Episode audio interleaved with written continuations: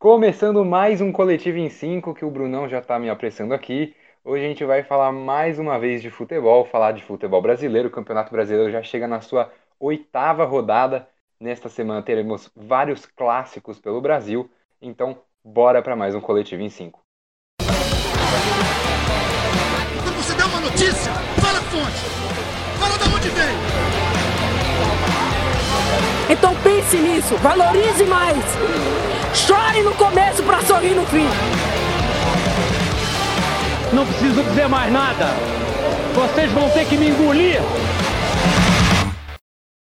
Bom, a gente abre esse nosso programa aqui para falar um pouquinho do líder internacional e de seu principal destaque aqui até aqui, o Thiago Galhardo, que era meia no Ceará, né? Jogava quase como segundo atacante, fez vários gols, se destacou, foi para o Inter nessa temporada e com a lesão dos atacantes do Inter, do Guerreiro, do Potker e do Yuri Alberto, o Cudê tem utilizado o Thiago Galhardo no ataque. E aí o Thiago Galhardo é o artilheiro do Campeonato Brasileiro em gols, né? Tem seis gols em oito jogos e também tem três assistências. Então o, o Thiago Galhardo vem sendo um dos principais destaques aqui e a CBF começou nessa temporada a fazer um prêmio para o melhor jogador do mês. Algo que a gente vê nas outras ligas europeias, a Premier League acho que ficou famosa primeiramente por fazer isso.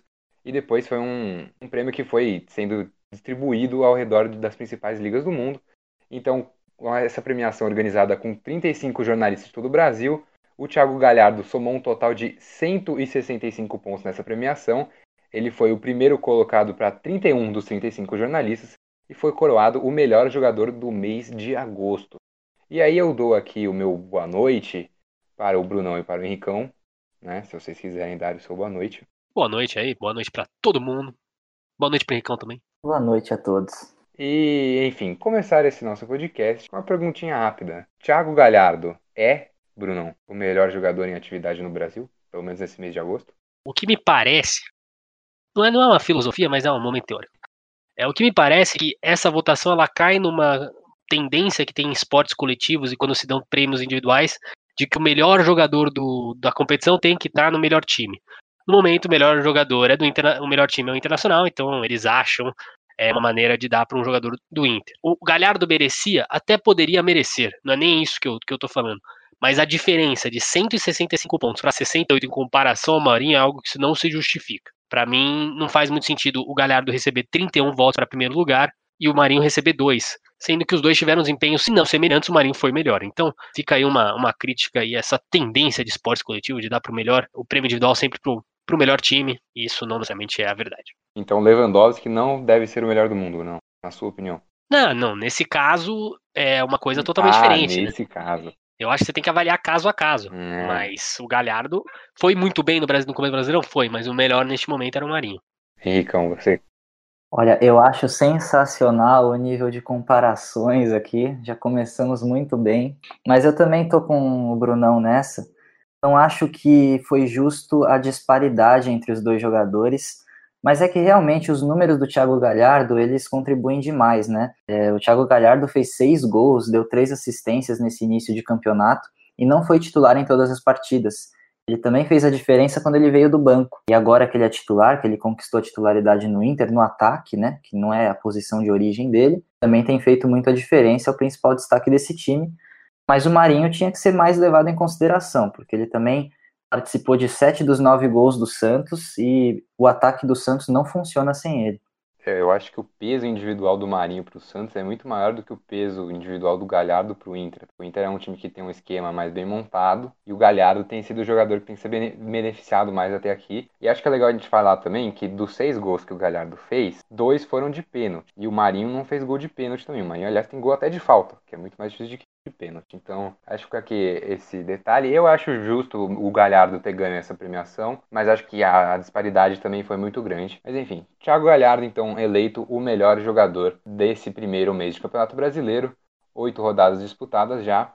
E sobrou apenas um time invicto, que a gente critica muito, mas vai lá e ganha ou empata. Ganha, empata, empata. Que é o Palmeiras de Vanderlei Luxemburgo. É, aliás, essa última rodada a gente teve dois jovens, né, entrando em campo no segundo tempo e ajudando as equipes paulistas. O Brenner ajudando, sendo fundamental na virada do São Paulo contra o Fluminense. E o Gabriel Veron entrando no jogo do Palmeiras e mudando muito a dinâmica do jogo, dando uma velocidade que o Palmeiras não tinha. Tinha uma tentativa com o Rony, mas o Rony vem jogando muito mal até aqui no Palmeiras. E o Veron foi muito bem na sua entrada. E aí a gente abre aqui para o Henricão destilar o seu amor ao Gabriel Veron. Muita calma nessa hora, calma. Ele não vai ser o salvador da pátria no Palmeiras, mas ele é mais um jovem que o Vanderlei Luxemburgo finalmente coloca dentro de campo e faz a diferença. Não tem por que ficar apostando nesses jogadores que já se mostraram ineficientes, estão sendo ineficientes há mais de ano. Caso do Lucas Lima, caso do Rafael Veiga, caso às vezes do Gustavo Scarpa também, que já esteve à beira de sair do Palmeiras a gente vê que o Palmeiras, assim, falta muita organização no ataque, tem um problema muito grave de saída de bola, e aí eu acho que a ausência do Felipe Melo faz uma diferença gritante nesse time. Mas se tem algumas coisas positivas para buscar, tem isso, né? A invencibilidade, essa solidez defensiva do time, né? Que é, às vezes é muito criticado também, porque Palmeiras trava muito o jogo dos adversários, é, é um, um sofrimento assistir um jogo do Palmeiras, porque além de não atacar direito, além de ser um time completamente desorganizado, é um time que trava demais o jogo, que faz muitas faltas, e, enfim, não deixa o, o, adversário sequer atacar com, com mobilidade, né? E também tem que, tem que apostar mais nos jovens. É, o Gabriel Menino e o Patrick de Paula foram ótimas surpresas nesse primeiro semestre, e também tem jogado muito bem nesse início de campeonato brasileiro. E tem o Verón também aí, né? Que já entrou com um gol e uma assistência.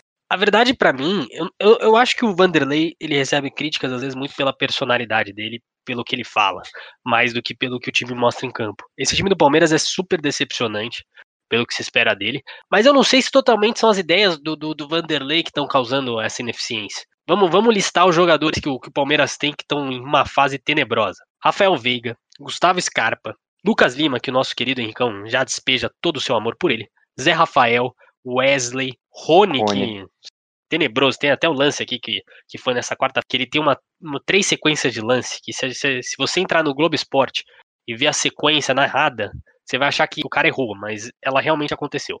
Então, assim, eu não, eu não sei até que ponto a gente pode culpar só o Vanderlei. Os jogadores, eles estão muito mal. E, assim, o Verão não vai ser o salvador da pátria, mas ele, ele pode ele pode vir a ser esse jogador que dá algo a mais, né? E, e outra mudança que a gente não falou, que o Rincão já tá me chamando aqui, quer, quer me irritar. O Vanderlei insistia com três volantes. Hoje ele mudou e colocou o Zé Rafael, adicionou um meia a mais, tirou o Bruno Henrique. Quando ele volta com o Bruno Henrique, ele coloca o Gabriel Menino na lateral direita. A diferença do Gabriel Menino na lateral direita pro Mike é muito grande. Gabriel Menino começou no Palmeiras, uma das apostas do Vanderlei era o Gabriel Menino na lateral. Nessa volta ele volta ele como volante. Talvez o Gabriel Menino como lateral seja uma das soluções para fazer o Palmeiras jogar um pouco melhor. O apresentador vai dar opinião aqui também agora, porque antes da pandemia, o Luxemburgo costumava utilizar um meio de campo com dois volantes. Aí a gente ainda não tinha a dupla Patrick de Paula e Gabriel Menino tão consolidada quanto a gente parece ter hoje. Mas a gente tinha o Dudu, que saiu, a gente tinha Luiz Adriano, e aí a gente tinha normalmente um outro ponta pela direita, que aí podia ser Rony, Gabriel Verão jogou algumas vezes também. E no meio a gente tinha Lucas Lima, Rafael Veiga, que aí era o que não estava dando certo. Tanto que o Luxemburgo começou a tentar utilizar o Dudu como meia, mas ele ainda mantinha nas pontas ou o William, ou o Rony, ou o Gabriel Veron. E o Palmeiras, para mim, tinha um ataque muito mais dinâmico, móvel e criativo do que tinha hoje. Óbvio, o Dudu faz falta. E o Palmeiras não achou esse cara no meio ainda para substituir. Mas só do Luxemburgo já ter abrido um pouco mão dessa ideia de ficar com os três volantes, para mim já foi legal. E o meu problema ainda é, o, o, Palmeiras tem um elenco muito bom. E isso fica muito evidente pra gente quando vem as mudanças no segundo tempo. Porque não é a primeira vez já nesse brasileiro que o Palmeiras mexe no segundo tempo, as trocas entram descansadas, e aí tem qualidade para virar o jogo pro Palmeiras e o Palmeiras conseguir acabar saindo com os três pontos ou com um resultado menos desfavorável no placar. Ainda acho que continua faltando muito futebol, mas o Luxemburgo parece que agora com a volta do Gabriel Veron tem uma opção que ele não tinha mais de jogar pela ponta. E espero que ele tenha sagacidade de utilizar mais opções de velocidade pelo lado. E aí a gente tem que torcer para uma recuperação de alguém para jogar nesse meio-campo aí do Palmeiras. Mas enfim, já falamos muito de Palmeiras. Vamos passar para outro clube paulista que também não vem muito bem, que é o Corinthians. O Corinthians empatou com o Botafogo recentemente, abriu o placar, tomou a virada, tomou o primeiro gol de Calu, o marfinense, famoso na Europa aí, passou por vários grandes clubes. O último clube era o Hertha Berlim da Alemanha. Veio jogar no Botafogo. Calu fez seu primeiro gol, o Botafogo virou e aí o Corinthians ainda buscou um empate no fim. E eu não sei vocês, mas eu, principalmente, aqui, o apresentador, achou que Thiago Nunes foi corajoso para buscar o empate. Concordem, Henrique? Eu não sei se é uma questão só do Thiago Nunes ou se é um gatilho que aciona no Corinthians quando toma um gol, é, mas de fato o, o Corinthians é acionado quando toma um gol. Antes disso, é um time que não cria, que tem muitos problemas para manter a bola no ataque e contra o Botafogo foi, foi muito vítima de contra-ataques também, né? Eu, eu acho que o que falta no Corinthians também é opção, porque o Corinthians se destacou nos últimos anos por jogar pelos lados. Você tem o Fagner pela direita, que, que apoia muito pela lateral e é um jogador necessário no ataque, mas é justamente nas pontas que o Corinthians tem precisado de opções. Você tem agora a introdução do Gustavo Mosquito, mas o Ramiro era o titular da posição ali e, e não estava rendendo. E pela esquerda, o Léo Natel tem recebido oportunidades também, né? E durante o jogo entrou o Otero, que é um, um jogador de outra função em relação ao Léo Natel, jogador mais para cortar para dentro, né? Mais para trabalhar com, com o passe, mas entrou bem, né? Não entrou bem contra o São Paulo, o Otero, mas entrou bem agora contra o Botafogo. Então o Thiago Nunes fez as trocas, mas a questão é que ainda o jogo do Corinthians não flui, que é um jogo que procura explorar muito as laterais, mas não, não, tem, não tem tido muita amplitude por ali. E, e nos contra-ataques também tem sido bastante vulnerável, né? Tanto é que tomou um gol no contra-ataque do Botafogo, o primeiro gol do Calu. Eu acho que falta muita organização nesse time. Uma coisa que eu queria ver, e eu não sei se vocês vão concordar comigo, porque diversas vezes quando, quando chega o jogo, né, naquela época que anunciou o jogo, muitas entrevistas, é lógico que teve a lesão do Bozelli, mas muitas, muitas entrevistas falavam, o Jô pode jogar com o Bozelli? Eu queria ver os dois jogando juntos mais tempo, assim. É, se pode dar certo ou não no futebol atual do Brasil, é outra história, mas eu acho que deixar ele só cinco minutos no desespero ali, por mais que o Bozelli não esteja em fase boa, vendo o elenco do, do Corinthians, talvez seja uma opção que ele não está considerando. Porque, assim, entre Bozelli ali brigando com o Jô e o Ramiro, até que ponto quem pode dar mais pro Corinthians? Acho que é uma, é uma questão aí se perguntar, não sei o que vocês acham disso. É, eu não sei se funcionaria. Talvez se o, se o Corinthians começasse a apostar mais no jogo aéreo, mas não consigo ver uma forma disso, disso funcionar muito bem, porque o Corinthians é um time muito travado na hora da criação. Tanto é que o Luan já saiu do time, né? O Luan já estava não estava ajudando muito a, a, a, na parte da criação do jogo. E se, e se, você coloca mais um atacante, significa que você tem que tirar mais uma opção criativa pelo lado ou pelo meio. Então, não sei como é que ficaria no formato do, de jogo do Corinthians isso. É, eu não, não acho que essa é a melhor opção para o Corinthians. Eu acho que ela é uma opção, principalmente para momentos em que você está perdendo, por exemplo. Você abre mais jogadores pelos lados, enche mais a área com mais um atacante, e enfim, vai para o desespero. Mas acho que do zero, pensando em 90 minutos, eu não acho que essa seria uma boa opção e acho que não tem muito a cara do Thiago Nunes também fazer isso. Só queria, antes da gente encerrar o assunto Corinthians aqui, deixar um, um comentário que o Thiago Nunes falou depois do jogo contra o Botafogo, que o, o Corinthians ele tem um, o segundo melhor ataque do brasileiro. O Corinthians tem 11 gols em 7 jogos. Pode soar meio estranho, porque não, não dá essa impressão de que o Corinthians é um time que marca tanto, mas o Corinthians só está atrás do Internacional em equipes que mais fazem gols. E o Inter tem um jogo a mais. O Inter tem 13 gols em 8 jogos, o Corinthians tem 11 gols em 7. E o Thiago Nunes, depois do jogo, ele deu uma declaração dizendo que o Corinthians estava melhorando ofensivamente, mas que precisava corrigir muitas coisas defensivamente. Né? Principalmente, acho que esse jogo com o Botafogo mostrou a evidência da deficiência do Corinthians para defender contra-ataque. Então, Henricão, complete o seu raciocínio sobre o Coringão. Não, é só para citar que o que você falou agora também evidencia que o Corinthians costuma correr atrás do placar, né? Porque toma um gol, porque tem deficiência defensiva, e, e costuma marcar quando tá atrás do placar, porque aí povoa o ataque de vez, é um show de bolas aéreas, e aí, enfim, aí consegue chegar no gol na base da pressão. Mas para propor jogo é uma dificuldade. Bom, e, e, nessa dificuldade o Corinthians ainda é apenas o 11 colocado no Campeonato Brasileiro, vai ficando longe de uma possível briga pelo título, né? um grande treinador espanhol já disse por aí. O Brunão, eu sei que você quer falar essa frase, vai, fala aí. Nos primeiros oito jogos, você pode perder o campeonato. Nos oito últimos se ganha, frase de Pepe Guardiola. Fica aí o conhecimento que já esteve presente em outros. E só para falar desse Corinthians também, lembrar que assim, não tá tão longe, tá? Porque tem um jogo a menos, se ganha, já fica com 12 pontos ali, já, já tá na altura do Santos. Então tá longe, mas pode ser não, não tão longe assim. Tá ruim, mas não tá tão ruim assim.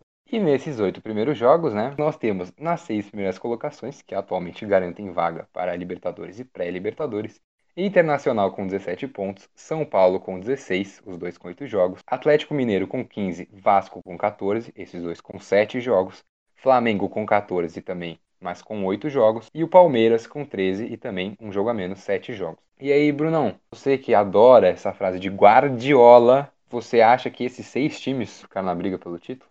Bom, pensando aqui, recentemente, em formação de elenco e tal, eu vou fazer até uma, uma um comentário que vai me deixar mais polêmico do que outra coisa. O Vasco eu acho que tá meio fora. O Vasco ainda corre um pouco por fora, apesar de ter sete jogos, né? Se ganhar, poderia até não assumir a liderança pelo saldo de gols, né? Mas poderia até a vice-liderança seria dele. É, o Atlético também assumir, é, o Atlético poderia assumir a vice-liderança, né? Se ganha esse, esse jogo tal. Mas o Vasco eu acho que tá por fora. Acho que o Vasco faz um bom momento, aproveita de um calendário fraco nesse começo, mas acho que ainda não tem elenco, apesar do bom futebol, não tem elenco para buscar título. O outro e aí vai a polêmica, porque atualmente ocupa a primeira colocação é, do campeonato.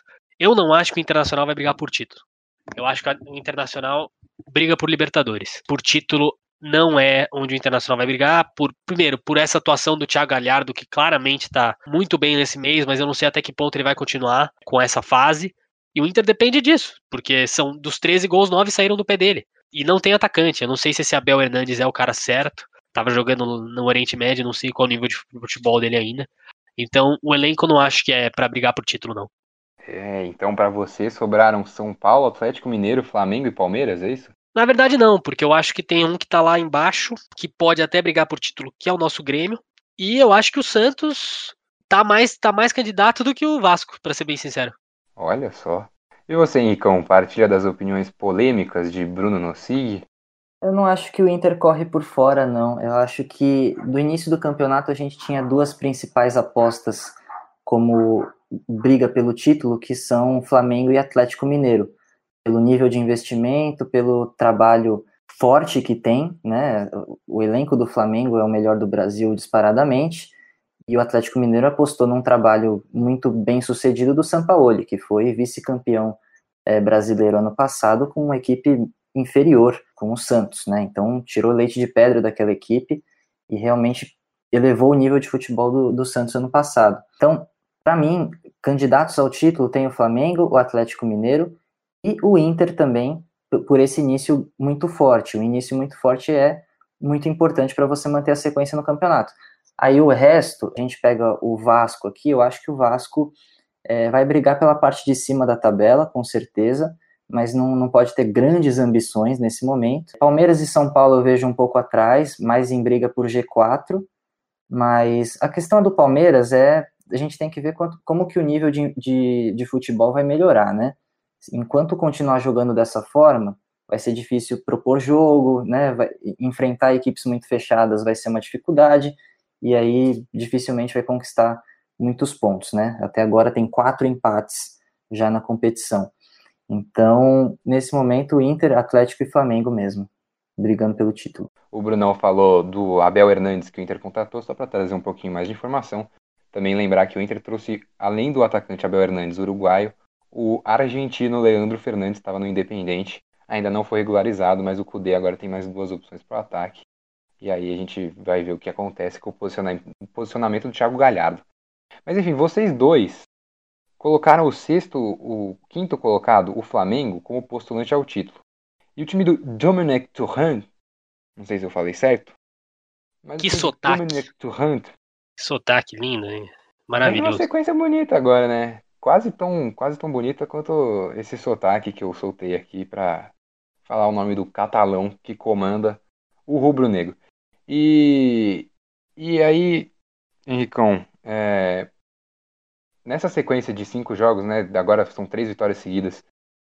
Você vê uma evolução do Flamengo ou você acha que as coisas só passaram a dar certo? Que antes já era um time organizado ou que é agora sim que as coisas estão começando a se encaixar? É, eu acho difícil se empolgar com esses dois resultados recentes, é, até porque o Flamengo enfrentou o Bahia numa situação catastrófica, que resultou na demissão já é, carimbada do Roger Machado, enfrentou agora o Fortaleza e, e teve muita dificuldade para fazer o segundo gol, né, o gol da vitória. Eu acho que o que dá para ver nesse time do Flamengo, pelo menos nesse, nessa última semana de evolução, é que é um time que povoou mais o campo de ataque e que conseguiu marcar com mais intensidade o adversário. Então, é, aquelas características que a gente via bastante presentes no time do Jesus voltaram a aparecer um pouquinho. Claro que não é o time do ano passado que foi avassalador, né? Mas eu acho que o Flamengo ainda tem muita dificuldade para concluir, para fazer gol.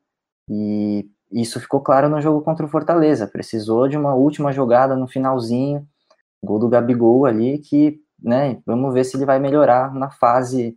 Ele estava numa fase muito ruim, vamos ver se ele se recupera agora. Então, eu acho que são resultados aí circunstanciais que, que demonstram alguma evoluçãozinha, mas, mas é muito cedo para carimbar que o Flamengo já está naquele nível de, de, de sempre, né?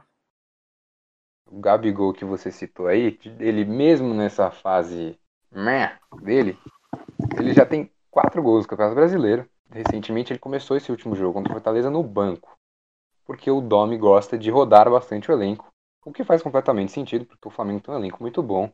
E a gente sabe que vai ser um calendário muito apertado até fevereiro. Quem sabe até, até o meio do ano que vem, porque a CBF já, já quis juntar estadual com o final da próxima temporada. Então, pelo jeito, não vai ter pausa nenhuma. Então, acho que faz sentido o rodízio do Domi. Mas, o Brunão, o Gabigol parece que não tá muito feliz com esse negócio de rodízio, tá meio sumido das redes sociais, o pessoal começa a especular coisa já. E eu queria a sua opinião sobre o Mengão. Você acha que desse jeito, rodando elenco, é, você acha que o Flamengo volta a ser campeão brasileiro? O que as coisas precisam mudar bastante ainda?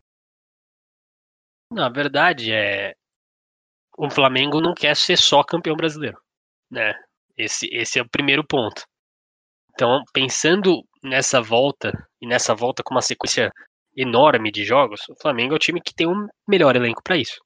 Acho que o Domenech faz certo. Primeiro, pelo primeiro ponto. Nenhum time no Brasileirão tem um atacante com a qualidade do Pedro no banco de reserva. Nenhum time. Tem time. desses times do topo, a gente tá falando tanto do Internacional, São Paulo. Nenhum desses tem um, um atacante com a qualidade do Pedro como titular. Esse é o primeiro ponto. Então, assim, é bizarro falar isso porque o Gabriel Jesus. O Gabriel Jesus, nossa, tô ficando louco. O, o Gabigol foi o, o melhor atacante do Brasileirão no ano passado. Melhor bola de ouro, um monte de coisa. Mas ele é, o, ele é o jogador, um atacante de todos os times titular, que talvez sejam com a, mais ameaçados. Porque nenhum deles tem um reserva como o Pedro no banco. Então, assim, é, eu acho que essa, essa insatisfação dele faz sentido porque você quer que um jogador do nível dele fique insatisfeito quando tá no banco. Você quer que ele tenha vontade de jogar. Isso não é ruim. Mas o Domenech tem que fazer o trabalho dele. Ele não é um. Ele não tem que satisfazer ninguém. Entendeu? É, e ele tem que aproveitar melhor o elenco dele. Depois, daqui a pouco começa a Libertadores, ele precisa do Gabigol. Ele precisa ganhar os jogos da Liberta. Ele precisa do artilheiro dele em boa fase. Então, contra um Fortaleza, que você provavelmente consegue que o Pedro ganhe o jogo para você, você pode deixar o Gabigol no banco. E depois entrar, ele um pouco mais descansado, que nem ele fez fazer o gol decisivo. É, eu, acho, eu acho que o rodízio é a melhor coisa pro Flamengo. E o Domenech aparentemente sabe disso. Bom, você também, vou voltar com você aqui já, Bruno, porque você colocou o Grêmio aí na sua lista de possíveis times para brigar pelo Campeonato Brasileiro. E o Grêmio, até aqui em sete jogos, tem oito pontos, uma vitória, cinco empates e uma derrota. Não ganha desde a primeira rodada em que ganhou do Fluminense por 1 a 0 Ou seja, são seis jogos sem vencer, com cinco empates e uma derrota. É, nesse final de semana empatou com, com o Atlético Goianiense por 1 a 1 E aí a gente já viu que o Renato Gaúcho consegue fazer, né? Já pegou times fracos, já conseguiu fazer render bastante. Então eu queria que você tentasse explicar o que, que está dando errado no Grêmio nesse começo Pô, do Brasileirão. É, vamos lá, né? Eu me emocionei. Não vai brigar pelo titulão, mas vai, vai pegar uma vaguinha na Libertadores. é, porque, assim como eu falei, né? Se perde o campeonato nas primeiras oito rodadas, eu acho que o Grêmio fez isso. Mas o Grêmio, acho que, meu, é. Deu uma dormida, assim. Pós-título ali, pós ser campeão do Gauchão, pós bater o Internacional quatro vezes seguidas, dormiu. É, acho que é muito mais isso do que uma falha de sistema e está muito mais relacionado também à perda de grandes atletas, né? Perdeu o Everton, o Everton Cebolinha pesou, era um cara que decidia e, e é um vácuo que ainda ninguém preencheu. É, acho que acima dos resultados vai o fato de que o Grêmio jogou sete jogos e fez cinco gols. A defesa não tá mal. A defesa não é ruim, porque se somar cinco gols em sete jogos, é uma defesa sólida. Você tem Kahneman, você tem Jeromel. É, e o banco também não é ruim defensivamente. Mas o grande problema é esse ataque, é, é, esse vácuo que ninguém preencheu com a saída do Everton Cebolinha, é a falta de criação, é os problemas de lesão. A gente já viu que o até o, o Thiago foi mandado embora, né? Já desistiram dele. Então o Grêmio tenta formar um elenco agora. Acho que é, é meio isso, é pós queda, pós boa sequência de jogos, pós dominar clássicos, o time deu uma relaxada e precisa voltar para os trilhos. Eu não vejo um problema no elenco, eu não vejo um problema no trabalho do Renato. É, eu só vejo realmente um problema com, com uma vaga ali do Everton Cebolinha que ainda ninguém brecheu. E uma soneca, né? O time tá dormindo até agora. É, o Grêmio teve dois jogos contra o Corinthians em casa e contra o Sport em casa também, que eles perderam um caminhão de gols. Contra o Corinthians teve milagre de Cássio, teve pênalti do Diego Souza para fora, né? Aquele duelo Diego Souza e Cássio que perturba o atacante há anos. É, contra o esporte também, uma infinidade de gols perdidos, PP, Alisson, todo mundo perdendo muito gol. Então, é, Henricão, acho que dá para a gente dizer que o Grêmio com certeza está sentindo muita falta do Cebolinha. Com certeza, e qualquer time sentiria, né? Até mesmo se o Cebolinha jogasse no Flamengo, se ele saísse, seria uma perda enorme, porque é um jogador muito acima do nível do futebol brasileiro. Mas, do, da mesma forma que a gente tem esses jogos em que o Grêmio perdeu um caminhão de gols, tem o jogo desse final de semana contra o Atlético Goianiense, que o Grêmio foi nulo é, achou um gol contra o Atlético numa, num lindo passe do Alisson, né, que é o jogador que ficou sobrecarregado com essa saída do Everton, é o principal criador do time nesse momento. Então a gente está falando aqui de, de, um time que apostou muito nesse, nesse processo de formar jogadores, né? Tem um, um processo de transição de base para o profissional que é muito interessante, mas nesse momento tem um vácuo, porque nenhum jogador tem a capacidade para assumir a posição do Everton nesse momento, a não ser o PP, que não tem a mesma qualidade. E, e o processo de, de busca de jogadores no mercado de transferências é muito falho. O Grêmio foi atrás de jogadores que são completamente desacreditados. O Thiago Neves, como é que ele recebeu uma proposta do Grêmio? Isso é inacreditável. Depois de tudo que ele fez no Cruzeiro, não dá para acreditar. É, a gente tem também a contratação do Luiz Fernando, que é um jogador que era já muito questionado no Botafogo, e tem também o Everton, que vem de um ano no São Paulo em que ele teve muitas lesões, uma participação quase inefetiva nesse time. Então, também é um problema aí de processo. Falta jogadores, faltam jogadores que vêm do sistema do, do Grêmio, mas também jogadores que vêm do mercado. E, e aí o processo de, de gestão do elenco aí acho que foi muito falho. É, eu acho que o Grêmio ele tem tem esse vácuo e é um time que mudou muito ofensivamente, né? Tem o Isaac agora jogando pelo meio, o Everton já entrou como titular ali pela esquerda.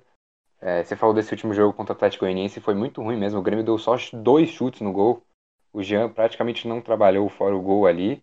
E aí eu só queria falar do, do lance que o Grêmio tomou o gol, que foi um escanteio que o Grêmio tinha cinco jogadores na área para cinco jogadores do Atlético Goianiense. E aí o gol saiu, porque estava faltando gente ali na área para dar apoio, uma marcação homem a homem na área. O, se eu não me engano, o Bruno Cortes é, ele perde, erra o tempo da bola, e aí o Chico faz o gol do Atlético Goianiense, abre o placar ali no começo do jogo, e depois o Grêmio tem que correr é atrás é do resto do jogo inteiro. Isso, foi o Edson, o Chico deu assistência. É, enfim, acho que é um lance de desatenção do Grêmio, porque o, o goleiro Vanderlei tá gritando ali no lance o tempo inteiro mas é o tipo de coisa que acho que ilustra esse começo do Grêmio, né? Um time desatento e que tá pecando muito no ataque. É... E o Atlético Goianiense, né? Vamos passar agora para falar dos times que estão brigando lá embaixo. A gente atualmente tem na zona de rebaixamento, em vigésimo, o Goiás com 4 pontos. Mas o Goiás é um time que tem dois jogos a menos. Tem aquele jogo contra o São Paulo lá no começo. E o outro jogo do Goiás, que ainda não foi disputado, é o jogo da, da sexta rodada contra o Grêmio, justamente, né? Porque o Grêmio jogou o campeonato, a final do Campeonato Gaúcho contra o Caxias. E aí o Goiás tem dois jogos a menos, quatro pontos apenas. Em 19 nós temos o Bragantino, com 6 pontos em outros jogos. 18 o Atlético Goianiense, com 6 também em 7 jogos. 17 o Coritiba, com 7 em 8. 16 o Atlético Paranaense também, com 7 em 8. E aí eu, eu queria falar uma coisa antes da gente passar para discutir esses times. Que todos esses times, esses cinco times, já demitiram um treinador nessa temporada. O Atlético Mineiro, o Atlético Paranaense já demitiu o Dorival Júnior, agora no começo brasileiro. O Coritiba já demitiu o Barroca no começo brasileiro. O Atlético Goianiense, lá no começo da temporada, demitiu Cristóvão Borges. O Bragantino acabou de demitir o Felipe Conceição, anunciou recentemente Maurício Barbieri como novo técnico. E o Goiás demitiu o Ney Franco, tá com o Thiago Largue no comando agora. E, enfim, a gente sabe como é que é a história aqui no Brasil, a gente já imagina que esses técnicos que já assumiram também em algum momento vão ser demitidos porque são times que vão brigar para não cair parece que brigar para não cair nunca é um objetivo, é, nunca pode ser um objetivo, né, nos clubes do Brasil. É, e aí eu, eu não sei se você pensa assim também, Icon, mas eu acho que, que falta muito os clubes que sobem ter essa realidade de que a gente briga para não cair. Exatamente, eu acho que é uma realidade que principalmente o Bragantino tem que ter em vista. É, desses times que estão na parte de baixo, é, por incrível que pareça, eu me preocupo com mais com, com dois, é, que são o Bragantino e o Atlético Paranaense, justamente porque eles são, é, são clubes que têm como filosofia né, essa continuidade de trabalho, é, e a continuidade de trabalho foi simplesmente rasgada. Né? São dois times que já demitiram seus treinadores, o Atlético foi atrás do jogador. Do, o Atlético foi atrás do treinador que que era o, o auxiliar, né, o Felipe Barros, e o Bragantino foi atrás do Maurício Barbieri, que já treinou o RB Brasil e conhece a filosofia da, da Red Bull, né? Agora, o Atlético tem muita dificuldade é, no elenco, eu acho que fez um, um a, a, acho que o desempenho no mercado foi muito abaixo, é um time que perdeu muitas peças importantes desde o segundo semestre de, de 2019, e, e, nesse momento tem muita dificuldade com, com o elenco mesmo. Acho até que a defesa tem algumas peças interessantes, mas o ataque é praticamente dependente das peças do time de aspirantes que disputou o Campeonato Paranaense. Você tem no comando de ataque o Bissoli, que era da, da, da base do São Paulo, e, e, fez e jogou o Campeonato de Aspirantes, e tem o Pedrinho também, que jogou o Campeonato de Aspirantes, e o Vitinho, que é o artilheiro da equipe, se eu não me engano, também veio do, do, do Campeonato Paranaense jogando como, como um time de aspirantes. Então faltou contratação aí, talvez. E o Bragantino, a questão é que tem que ver se o rompimento do trabalho não vai pesar. Né? Apostou muito em jovens no mercado e, e agora talvez sente falta de jogadores mais cascudos para dis disputar o Brasileirão. Né? Vamos ver se a filosofia da Red Bull aí se encaixa no campeonato, porque você não pode fazer uma aposta precipitada em muitos jovens e não ter um elenco à altura para jogar o campeonato que, que é longo, que é complicado, que tem times que não pensam duas vezes antes de se endividar para ficar na primeira divisão. Então é, tem, eu acho que esses dois times correm risco aí. É, Brunão, a frase do Guardiola sobre título dos oito primeiros jogos vale também para rebaixamento?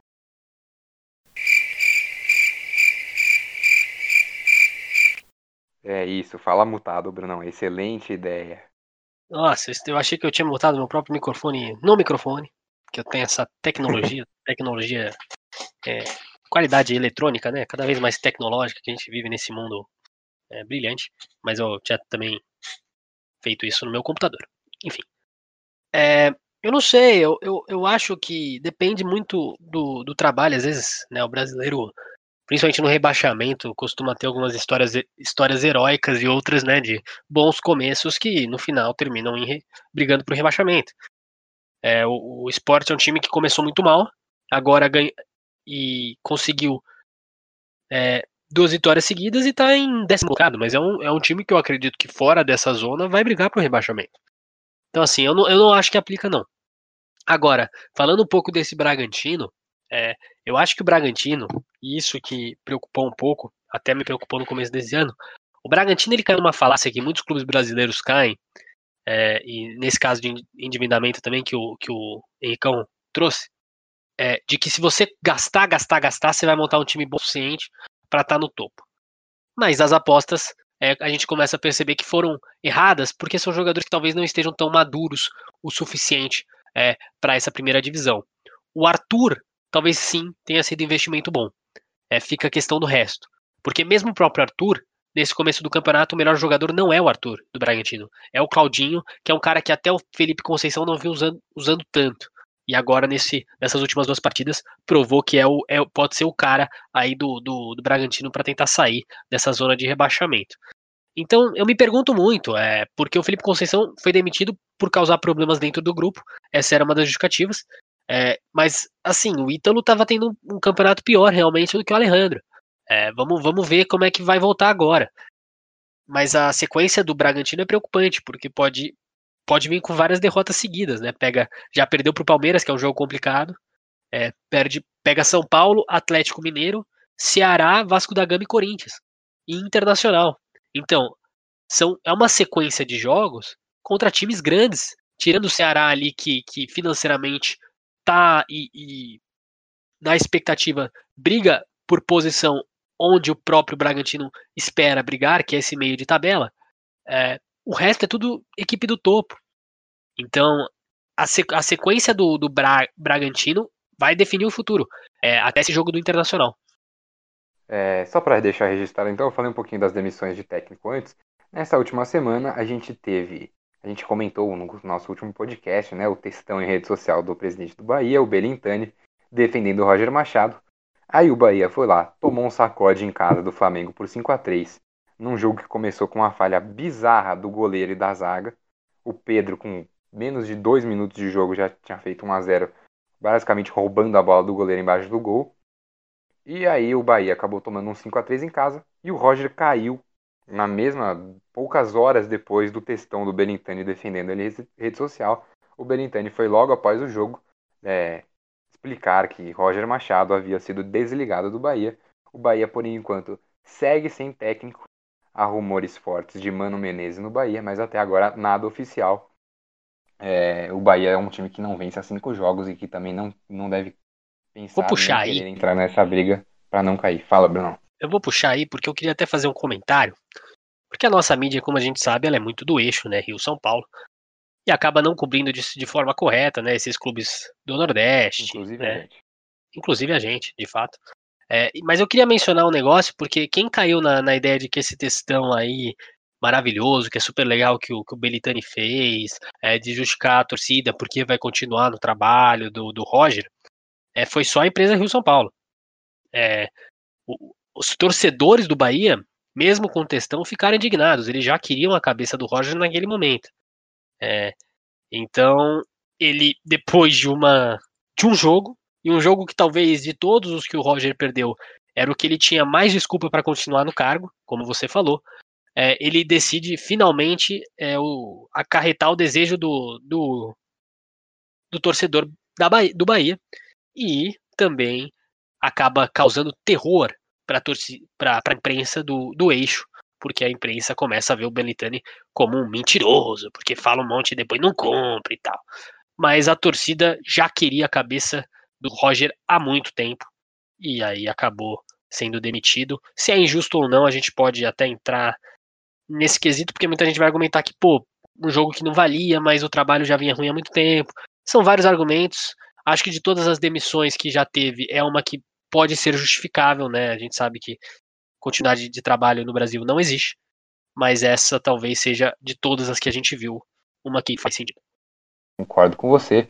É, não vou deixar o Henricão comentar, porque a gente já se alongou muito aqui nesse podcast. Chegou a hora de encerrar. Vou só dar uma passadinha pela próxima rodada, a nona rodada que acontece nesse meio de semana. Temos Atlético Paranaense e Botafogo na quarta-feira, às 5h30. Fortaleza e Esporte às 6 no Castelão.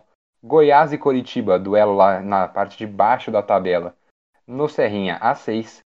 São Paulo e Bragantino tricolor volta em campo, pensando talvez numa liderança, contra o Bragantino no Morumbi a 7h15. Mais de noite, às 9h30, tem Fla-Flu, que nesse caso é Flu-Fla, porque o Fluminense é mandante. Às 9h30 também temos Santos e Atlético Mineiro, jogo que para o Brunão é de dois times que podem brigar por título. Na quinta-feira, temos outro clássico, Corinthians e Palmeiras, o derby, o derby que decidiu o Paulistão, né? Que deu uma sobrevida a Luxemburgo no Palmeiras e que também foi o primeiro jogo da volta da parada no futebol paulista, derby que reviveu o Corinthians naquele mesmo campeonato. Esse jogo às 7h15. Nesse mesmo horário também temos Inter e Ceará, Bahia e Grêmio, e mais à noite em São Januário às 9 Vasco e Atlético Goianiense. Os seus recados finais, começando pelo Henricão, porque eu censurei ele antes. De olho no derby, né? Porque pode definir o futuro dos treinadores em questão. É isso. Esse é o meu recado final. Fiquem de olho no derby. Vamos pro meu recado final. Meu recado final talvez um pouco é, menos rápido, sucinto, né? Como diriam pessoas muito próximas. É, é, é um abraço aí para todos que estão acompanhando. É, sigam a gente nas redes sociais, Intervalo em 5. E, e agradecer ao trabalho. Muito obrigado. Bom, então eu vou dar recado final no seu lugar, então, porque você quis encerrar aqui, então eu vou dar recado final. Eu queria mandar um abração pro Pierre Gasly, que ganhou o Grande Prêmio da França nesse domingo. 24 anos que um francês não ganhava um Grande Prêmio de Fórmula 1. Uma corrida sensacional em Monza, na Itália. Segunda vitória da, da AlphaTauri, agora AlphaTauri, esse Toro Rosso, as duas em Monza. Grande Prêmio sensacional, parabéns pro Pierre Gasly, que tem, teve uns último ano e meio aí muito conturbado com ida para a Red Bull e rebaixamento de volta para a equipe B da Red Bull. É, então, fica aí a correção. Aí... Você falou Grande Prêmio da França em vez de Grande Prêmio da Itália. Hum, obrigado, Bruno. Enfim. O é, Bruno comentou lá embaixo. Já que o, o Bragantino não dá alegrias né, para a Red Bull aqui no Brasil, é, a gente espera que a empresa seja feliz com o Pierre Gasly pilotando os seus carros. Então é isso, chegamos ao fim desse colete 25. A gente na energia de um energético. Né, é, que a gente está fazendo propaganda mais uma vez sem receber nada. Então a gente encerra aqui mais uma vez esse podcast. Agradecemos a você que nos ouviu até aqui. É, fiquem bem, fiquem em casa. Se possível, usem máscara, passem álcool em gel. Ainda estamos no meio de uma pandemia. É, o Brunão já Não falou, vão para a praia, né? De preferência. É, de preferência sem aglomeração na praia. Acho algo meio óbvio, mas é bom reforçar. E, enfim. E não vão às ruas prote protestar contra a vacina. Obrigado. Enfim, é, siga o Intervalo em 5 nas redes sociais. Intervalo em 5. Estamos no Instagram, estamos no Twitter, no Facebook. E acesse o nosso site, que é a nossa base primária. Um abraço e até a próxima.